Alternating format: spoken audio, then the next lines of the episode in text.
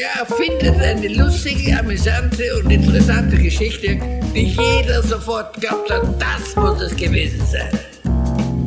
Lügen für Erwachsene, der Löwe-Podcast. Hallo, wir sind Ronja und Stefan von Löwe, von Haus aus Psychologin und Psychologe mit viel Neugier für systemisches Denken und gelingende Prozesse in unterschiedlichen Kontexten. Im Allgemeinen könnte man sagen, wir helfen schlauen Menschen, sich weniger dumm zu verhalten und in diesem Podcast diskutieren und beantworten wir fachliche Fragen unserer Teilnehmerinnen und Teilnehmer aus Weiterbildungen, Coachings, Therapien, Supervisionen und natürlich von den Zuhörerinnen dieses Podcasts. So, und damit herzlich willkommen. Hallo Ronja. Hallo Stefan. So. So, Thema heute. Thema heute, gell? Wir haben ja gesagt, wir machen doch mal äh, Arbeite nicht ohne Auftrag. Ja, beziehungsweise arbeite nicht ohne Auftrag. Fragezeichen. Oder doch? genau. ja. Denn das ist einer unserer beliebtesten Sätze wahrscheinlich in der Weiterbildung, gerade dann auch in der Supervisionsphase am Ende. Und das Schöne mit daran ist, dass wir dann oftmals auch merken, auf wie viele Arten und Weisen dieser Satz missverstanden wird. Von daher, ich würde grundsätzlich erstmal unterschreiben, arbeite nicht ohne Auftrag. Und gleichzeitig gibt es da ein paar Missverständnisse, denen wir oft begegnen, die wir hier gerne noch ausräumen würden, nachdem wir erstmal so getan haben, als würden wir den Satz absolut als volle Wahrheit stehen lassen mhm. wollen.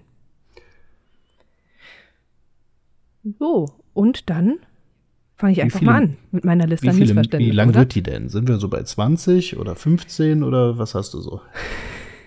nee, fünf. fünf. Okay, die fünf. Ich habe jetzt mal mit fünf mhm. angefangen und wahrscheinlich werden es am Ende sieben, weil dir noch zwei ja, einfallen. Mal gucken. Wir starten mal und dann, äh, genau, leg mal los. Das erste ist was ganz, ganz, ganz Basales, nämlich der Auftrag muss als solcher benannt sein. Mhm. Von der Idee her zu sagen, aber mein Klient hat nicht gesagt, Ihr Auftrag ist. Oder ähm, Berater, die dann noch am Anfang nochmal nachfassen mit, also es ist mein Auftrag das, Punkt, Punkt, Punkt, Punkt, Punkt, setze ein, was der vermutete Auftrag ist. Das brauchen wir gar nicht. Und das entspricht auch oft nicht dem, wie ich es in meinem alltäglichen Arbeiten auch mitbekomme. Wenn ich beispielsweise eine Schulleitung am Ohr habe, die sagt, hallo, wir hätten gerne eine Fortbildung für unsere Lehrer, mhm. dann sage ich nicht, aha, okay, also ist Ihr Auftrag, dass ich eine Fortbildung mache, sondern dann lasse ich das so stehen. Natürlich frage ich dann noch nach den Inhalten und so weiter, aber ähm, ich hole mir nicht diese Formulierung ab. Mhm, genau. Mehr muss ich, glaube ich, dazu auch gerade gar nicht groß sagen. Das ist ein kurzer Punkt. Aber ein wichtiges erstes Missverständnis, das Geholper im Gespräch verhindert, wenn man merkt, ach ja, nee, brauche genau, ich gar nicht. Das ist ja eher so, ähm, das kommt zwar in der Supervision öfter dann als Frage, was konkret ist der Auftrag, was wurde formuliert. Das dient aber dazu auch, um zu prüfen, inwieweit ein konkreter Auftrag oder eine konkrete Formulierung hier eine Rolle spielen könnte. Und da würde ich auch empfehlen, wenn jemand sagt, ich, ja, ich möchte bei Ihnen eine Therapie oder sowas, dann ist es gar nicht mal so wichtig, den Auftrag noch klarer zu kriegen. Aber was spannend ist, ist jetzt natürlich auf das Anliegen zu fokussieren. Also um, also mhm. was, beab was beabsichtigen Sie dazu, wenn Sie eine Fortbildung wollen? Was ist denn das Anliegen dahinter? Ähm, und dann stellt sich manchmal raus, dass eine Fortbildung, also es kommt häufig beim Thema Konflikte vor, wir brauchen bei Ihnen eine Konfliktmediation und wenn man das Anliegen erfasst, oder die wollen eine weiter eine Schulung oder so und nachher stellt sich raus, eigentlich wollen sie schön indirekten Konflikt bearbeiten. Also deswegen, da ist das Anliegen spannender als der Auftrag. Genau, bin ich bei dir. Mhm. Dann Missverständnis Nummer zwei. Der Auftrag muss von der betroffenen Person ausgehen. Das haben wir vielleicht noch so im Psychotherapie- und Beratungskontext, dass Leute wirklich sagen, ich habe einen Auftrag, der mich selbst betrifft. Ähm, aber schon, wenn wir in die Paartherapie gucken, haben wir oft hm, einen Auftrag, der auch noch eine andere Person betrifft. Oder ich war gestern in einer Supervision.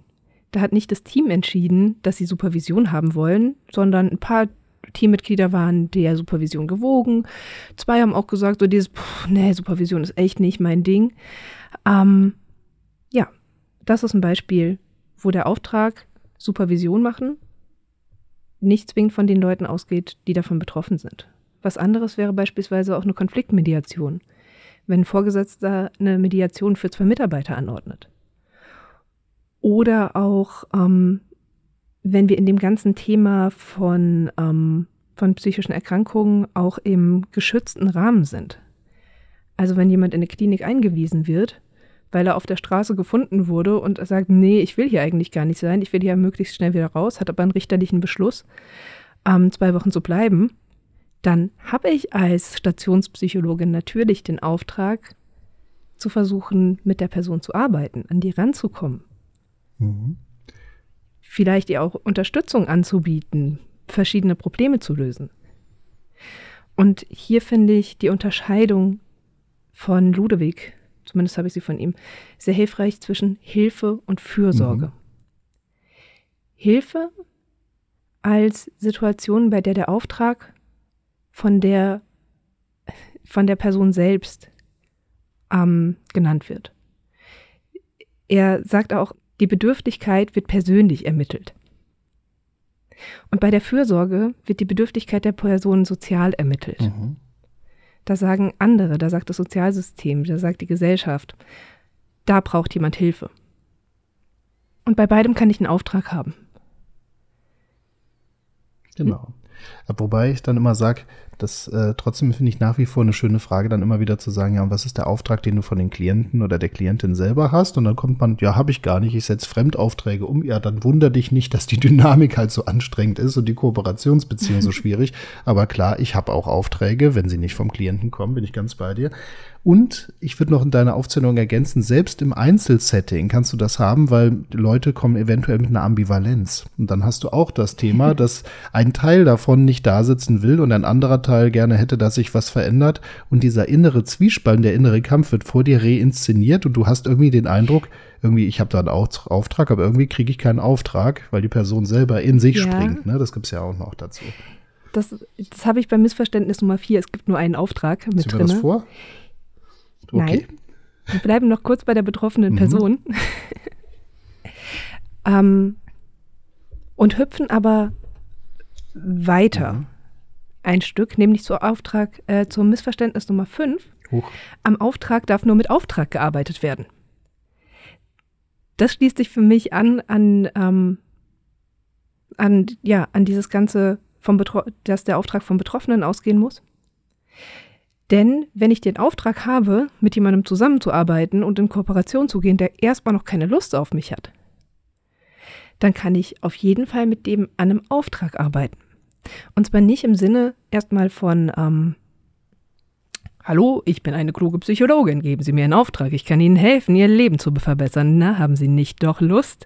Die meiner Oberärztin würde es gerade hervorragend gut gefallen, wenn Sie Lust hätten, mit mir zusammenzuarbeiten ähm, sondern auch erstmal im Sinne von Beziehungsgestaltung. Mhm. Ich finde hier immer wieder schön zu sagen, okay, für Beziehungsgestaltung, klar, Sympathie ist praktisch, aber manchmal gar nicht so leicht herzustellen. Die Komponenten, auf die ich mich lieber beziehe, sind personelles Vertrauen und Kompetenzvertrauen. Mhm. Und hier als erster Schritt, an einem Auftrag mit jemandem zu arbeiten, der vielleicht noch gar keine Lust hat. Ich denke auch an Familienhilfe, diese ganzen Geschichten. Ist erstmal zu sagen, okay, wie stelle ich hier doch eine gewisse Art von Vertrauen her? Wie kriegt die Person mit, ich persönlich will ja nichts Böses, ich persönlich bin okay und ich habe auch gewisse Kompetenzen, mit denen ich arbeiten kann. Ja. Hm? Also das heißt auch für dich der, das Thema naja, erstmal braucht es einen Teil von Beziehungsaufbau, bevor wir überhaupt Auftragsklärung machen können. Das heißt, wenn wir uns hinstellen würden und so arrogant sagen würden, ja, ich arbeite nicht ohne Auftrag, ich brauche von Ihnen erstmal den Auftrag und erst dann fange ich an, dass man sagt, na, du ignorierst sowohl die Beziehungsaufbau, auch das Thema, naja, manchmal ist Resonanz erstmal wichtig, überhaupt erstmal Bindung haben, Vertrauen ja. aufbauen. Ja, also das, äh, da bin ich ganz bei dir. Dazu kommt ja auch, dass äh, manche Leute noch gar nicht befähigt sind oder in der Lage sind, überhaupt jetzt schon direkt in die Auftragsklärung zu gehen. Wir müssen quasi erstmal ja. befähigen. Also auch äh, da gibt es manchmal ganz unbewusste automatisierte Prozesse. Die müssen erstmal nach vorne kommen. Da kann es Übertragungsphänomene geben. Auch Ambivalenzen müssen vielleicht erstmal geklärt werden. Und Bedürfnisse, die, äh, denen ist man sich ja manchmal gar nicht bewusst. Das heißt, diese Bewusstmachung kann überhaupt erst interessant sein, bös gesagt, manche Leute wissen noch gar nicht, was sie wollen oder wollen sollen. Und dann ist es so schwer, bereits mit uns den eigentlichen Kernauftrag zu klären, was unsere Rolle dabei sein soll. Das heißt, wie befähigen wir eigentlich unser Gegenüber dazu, einen Auftrag zu formulieren? Und ehrlich gesagt gibt es ganze Therapiezweige, die das für diesen Klärungsaspekt für einen der mhm. wesentlicheren Teile halten, noch wichtiger eigentlich als einen Auftrag zu holen und dann was zu verändern. Also das ist deswegen auf, arbeite nicht ohne Auftrag.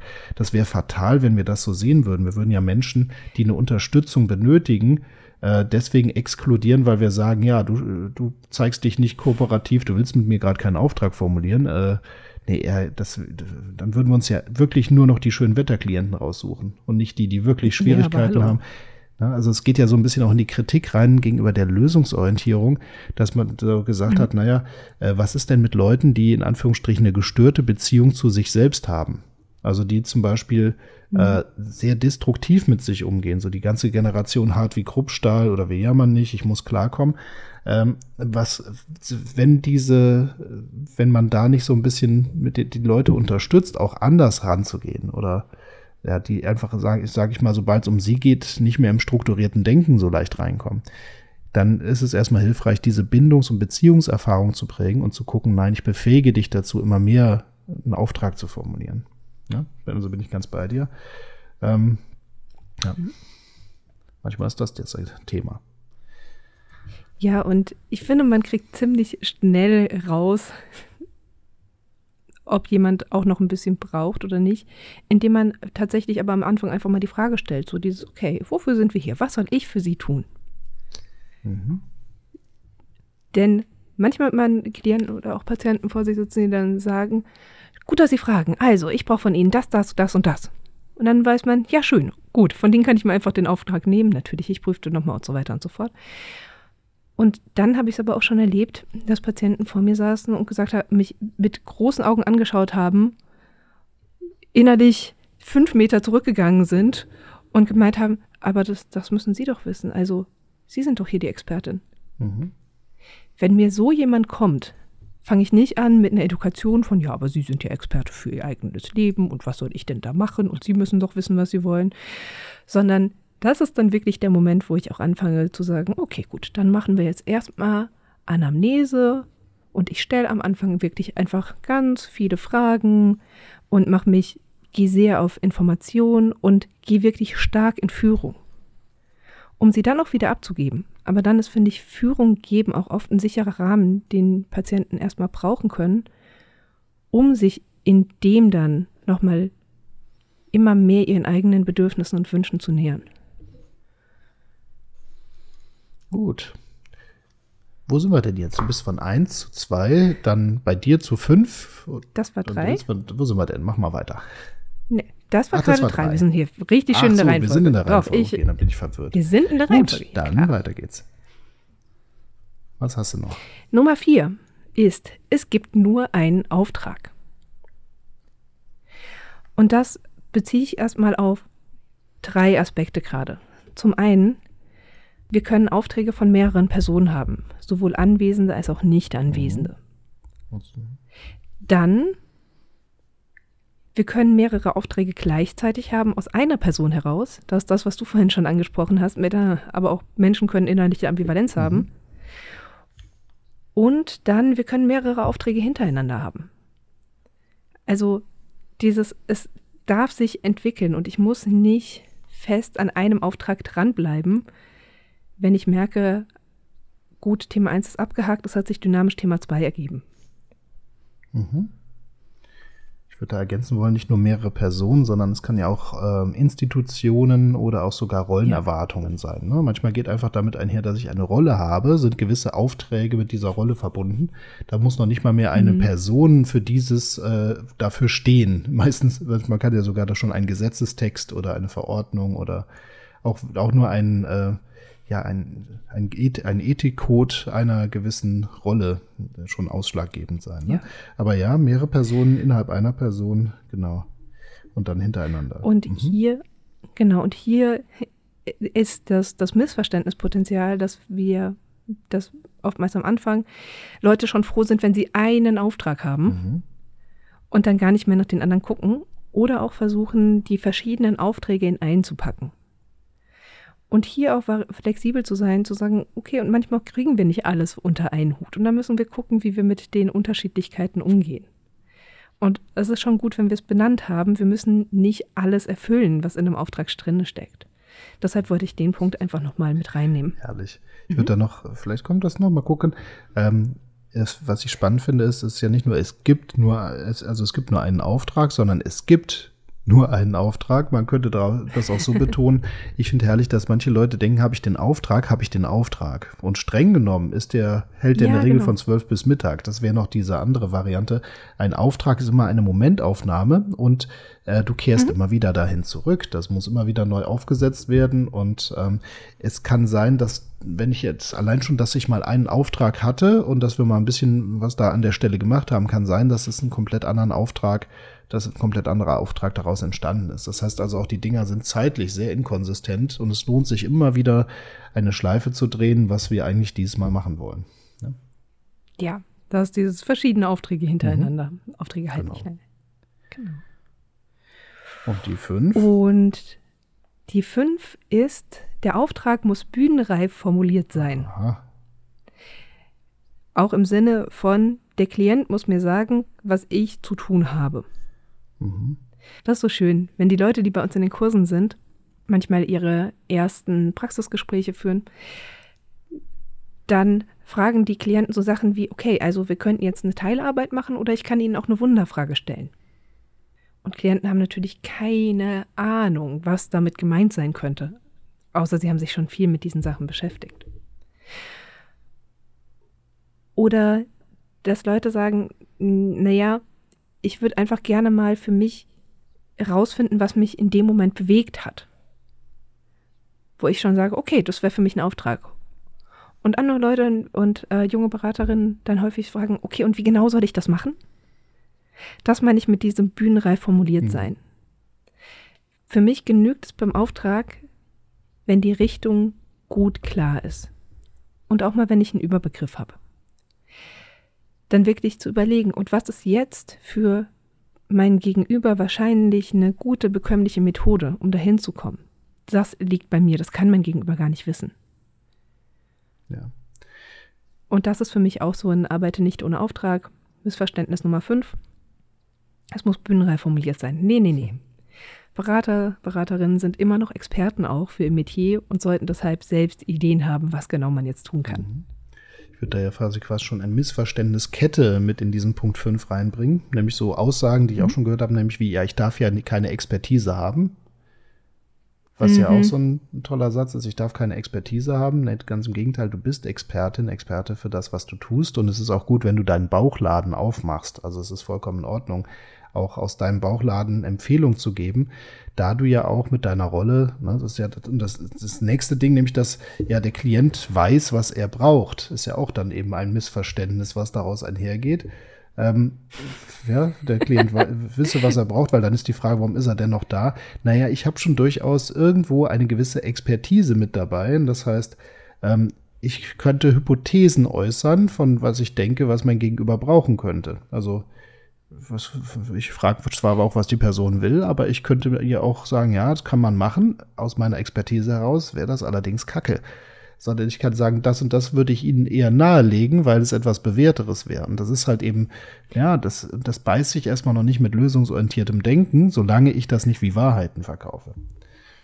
Ich mache da mittlerweile an der Stelle gern die Unterscheidung zwischen, geht es um Expertise und Wissen über die Welt oder über die andere Person. Und sowas wie, ich weiß, wie beispielsweise eine Schule funktioniert, was die von Schülern erwartet, ähm, wie man sich da benehmen muss, damit man gut durchkommt. Das ist Wissen über die Welt. Mhm. Ich weiß, wie es genau dir, liebes Gegenüber, in genau dieser Situation geht und was genau du tun müsstest, um da rauszukommen. Das ist Wissen über die andere Person. Die habe ich nicht. Aber das ist die Unterscheidung, die ich da gerne mache. Ist das Wissen über die Welt, über allgemeine Prozesse, über allgemeines Wissen? Oder ist es Expertise über mein Gegenüber? Ja. Schön. Ja. Exkurs. Mhm. Zurück. Zurück. So, das waren jetzt erstmal so fünf äh, Punkte. War das jetzt von deiner genau. Liste schon mal, waren das die Essentials? Das waren die Essentials. Spannend, weil ich bin jetzt das durchgegangen, also die Punkte mitgegangen und ich musste immer für einen kurzen Moment stocken und habe überlegt, wo kenne ich das denn aus den, also welche Missverständnisse ähnlicher Form habe ich da so gehört schon, ne? weil ich hätte die, mhm. ich hätte die, ich hätte den andere Überschrift immer so gegeben, so ein bisschen, ne? Ähm, also jetzt zum Beispiel, ähm, als du gesagt hast, ja, äh, der Auftrag muss als solcher benannt sein oder der Auftrag muss von der betroffenen Person ausgehen. Also das fand ich immer interessant, ähm, wie du das aufgezogen hast. Ich überlege gerade, welcher Aspekt ist noch für mich ein oder ein weiteres Missverständnis, was ich bisher noch nicht so gehört habe. Ähm, naja, das, also Missverständnis für mich immer, Klienten haben, Auftra äh, haben Anliegen und wir haben einen Auftrag. Das könnte man schnell so missverstehen, so lehren wir es auch immer. Welches Anliegen haben die Klienten und welchen Auftrag haben wir? Ähm, mhm. Ich würde aber gerne noch auf das Contracting verweisen. Und Contracting heißt, hier wird auch geklärt, nee, auch wir haben Anliegen. Wir haben, ein, wir haben gewisse Anliegen an die Form, an den Ablauf, an Prozesse, wo wir sagen, das und das brauche ich auch, um hier gut miteinander arbeiten zu können und das und das stelle ich mir vor. Und ich bin nicht für alles da und nicht für alle Zielsetzungen. Das heißt also auch, ähm, neben dem, klar, private und pri äh, private Bedürftigkeiten sollte ich in meiner professionellen Rolle im Griff haben, aber auch darüber hinaus, um meine professionelle gute, Rolle gut ausführen zu können, habe ich auch gewisse Anliegen, was ich mit reinbringe. Das heißt also, auch meine Anliegen kommen mit auf den Tisch und sind ebenfalls Teil des Contractings. Und genauso. Hast du ein Beispiel? Ähm, ach, nehmen wir allein schon das Thema von Fristen, Einhaltung, Pünktlichkeit oder ähm, dass ich auch das Anliegen habe, dass ähm, gewisse Arbeitsleistung von Klienten ausgeht. Also, ne, das mhm. ist einfach, also dieses äh, Thema, ich brauche gewisse Dinge, um gut arbeiten zu können. Und daraus mhm. entstehen auch Aufträge, nicht nur für mich. Ich habe einen Auftrag, aber auch meine Klienten kriegen von mir Aufträge. Und Aufträge können halt derart sein, dass ähm, ja, dass hier eine Teilung der Verantwortung stattfindet. Wer wird übernimmt hier in diesem Prozess für was Verantwortung?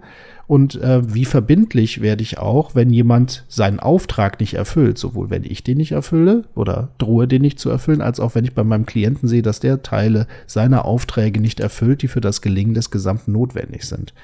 Ja. Das heißt, ähm, mhm. was passiert denn, wenn äh, zum Beispiel es wichtig wäre, dass wir unsere wichtigsten Erkenntnisse festhalten und der Auftrag für das Dokumentieren der wichtigsten Dinge geht an den Klienten, weil es bringt nichts, wenn ich die Sachen bei mir dokumentiere und im besten Fall das Ganze nach zehn Jahren schredder, weil irgendwelche Datenschutzdinger durch, durch sind sondern die Sache ist einfach, ja, welchen Auftrag haben Sie da? Welchen Betrag, was brauchen wir für die gemeinsame Zielerreichung? Und das ist dann das Contracting. Kurzum, nicht nur die Klienten haben Anliegen und wir haben Aufträge, sondern auch wir haben Anliegen und die Klienten kriegen Aufträge oder haben Aufträge von mhm. uns. Und das miteinander auszuklabustern ist Contracting. Das finde ich auch nochmal ein sehr spannendes Feld. Ja. Das wäre doch vielleicht so ein weiteres Missverständnis, was ich öfter höre. Und ja, das andere, das hattest du aber subsumiert, war für mich eben dieses Klienten sind, äh, sind Experten für meine Arbeit. Also der Klient muss uns sagen, was wir mit ihm machen sollen. Das hast du jetzt äh, subsumiert unter dem ja. Bühnenreif, ne? Genau. Bühnenreif. Und zuletzt wäre das andere, was mir noch super wichtig war, war eben dieses, äh, naja, ohne Auf, ich arbeite nicht ohne Auftrag, wirklich in der Kernformulierung ist eigentlich ein Riesenmissverständnis, weil, nee, es gibt super Absolut. viele gute Gründe loszulegen, auch ohne Auftrag. Insbesondere mit dem erstgenannten Themen, wo es wirklich darum geht, immer unser Gegenüber überhaupt erst wieder in eine Situation zu versetzen, in der sie einen Auftrag formulieren könnte. Und sonst würden riesige Zweige der Psychotherapie einfach aussterben. Wir würden, wir würden lauter Leute, lauter Menschen, die sehr bedürftig sind, aber äh, mhm. nicht in diesem State sind, könnten wir überhaupt nicht äh, unterstützen, behandeln. Und wer das so missversteht, der hat A nur Klienten, die schon ein sehr hohes Funktionsniveau haben und B sorgt sogar für negative Erfahrungen beim Gegenüber. Also wenn ich mir vorstelle, ich komme da ungeklärt und ähm, ich sag mal, gerade ziemlich verzweifelt. verzweifelt in so einem äh, total aufgelösten Zustand voller Emotionen, Ambivalenzen irgendwo an und jemand macht erstmal hier den Tango und spielt mit mir ein Spiel, nämlich dieses, nee, entweder sagen Sie mir jetzt das und das oder ich arbeite nicht mit Ihnen. Ähm, das ist äh, gefährlich. Also von dem her wäre das sogar ja. eine Ecke, wo ich sage, arbeite nicht ohne Auftrag, äh, ist eine sehr, sehr gefährliche Lügen für Erwachsene, wenn man das so übersetzen wollte. Deswegen nochmal diese Betonung auf dem bereits von dir eingeführten Missverständnis, das wäre nochmal mir so wichtig, dieses Thema, nee, wir haben äh, automatisierte, unbewusste Anteile, wir haben Übertragungsphänomene, Resonanz und Bindung, Vertrauen sind wesentliche Aspekte, die überhaupt erstmal entstehen müssen. Ambivalenzen gehören geklärt, Bedürfnisse bewusst gemacht. All das ist so wichtig und das ignoriert man, wenn man das zu schematisch versteht. Wir haben es gesagt, aber mir ja. ist das nochmal als mein Fazit nochmal wichtig, das zu betonen. Das will ich am Ende nochmal nachklingen lassen, auch wenn sich doppelt. Genau. ja. Du, ich denke gerade auch, in, in solchen Situationen, wenn man mal anfängt, finde ich es dann einfach nur wichtig, immer wieder regelmäßig, sehr regelmäßig und schnell rückzukoppeln. Passt das gerade, was wir hier machen für Sie? Mhm. Und tatsächlich mittlerweile mache ich das sehr gerne, auch in Gruppen oder Kontakte reinzugehen, zu sagen, okay, ich fange jetzt mal an und dann lassen Sie uns nach einer halben Stunde mal drüber reden, wie ist das gerade für Sie, weil dann haben wir was zum drüber reden. Dann haben wir was, wovon wir uns abgrenzen müssen und müssen nicht im luftleeren Raum arbeiten. Aber das sind dann auch ähm, Spielereien, die ich nicht hätte von Anfang an so machen können, sondern für meinen Entwicklungsprozess als Beraterin, Supervisorin und auch Therapeutin war es wichtig, erstmal auch diese Lüge zu glauben und zu sagen, bevor ich alles auf dem Appellrohr höre und ins Retten reinkomme, ohne einen Auftrag zu haben, werde ich erstmal sehr, sehr sensibel für Aufträge und dann kann man, kann ich, jetzt kann ich auch wieder gut davon weggehen, weil ich sowieso im Blick habe. Und das erlaubt mir jetzt auch wieder anders zu arbeiten. Aber für mich ist, obwohl es eine fette Lüge für Erwachsene ist, die, wenn man sie als absolute Wahrheit begreift, sehr negative Auswirkungen hat, ist es eine wichtige Lüge für Erwachsene. Eine Top, ich würde sie nicht Top, Top Lüge. Ja, genau, gehört dazu. Deswegen mussten cool. wir sie mal zweiseitig betrachten. Gut. Und damit, Stefan, ich danke dir. Ähm, bei Fragen, Themenwünschen, Interessen, Rückmeldungen aller Art gerne eine Mail an podcast.löwe-weiterbildung.de oder über die üblichen Kanäle WhatsApp, Telegram, Brieftaube, Telefon. Berittener Bote, genau. Fax. Fax. Ja, schickt uns ein Fax. Tschüss, Stefan. Mach's gut, bis zum nächsten Mal. Mach's gut, Ronja. Danke dir. Ciao. Der erfindet eine lustige, amüsante und interessante Geschichte, die jeder sofort glaubt hat, das muss es gewesen sein. Lügen für Erwachsene. Der Lüge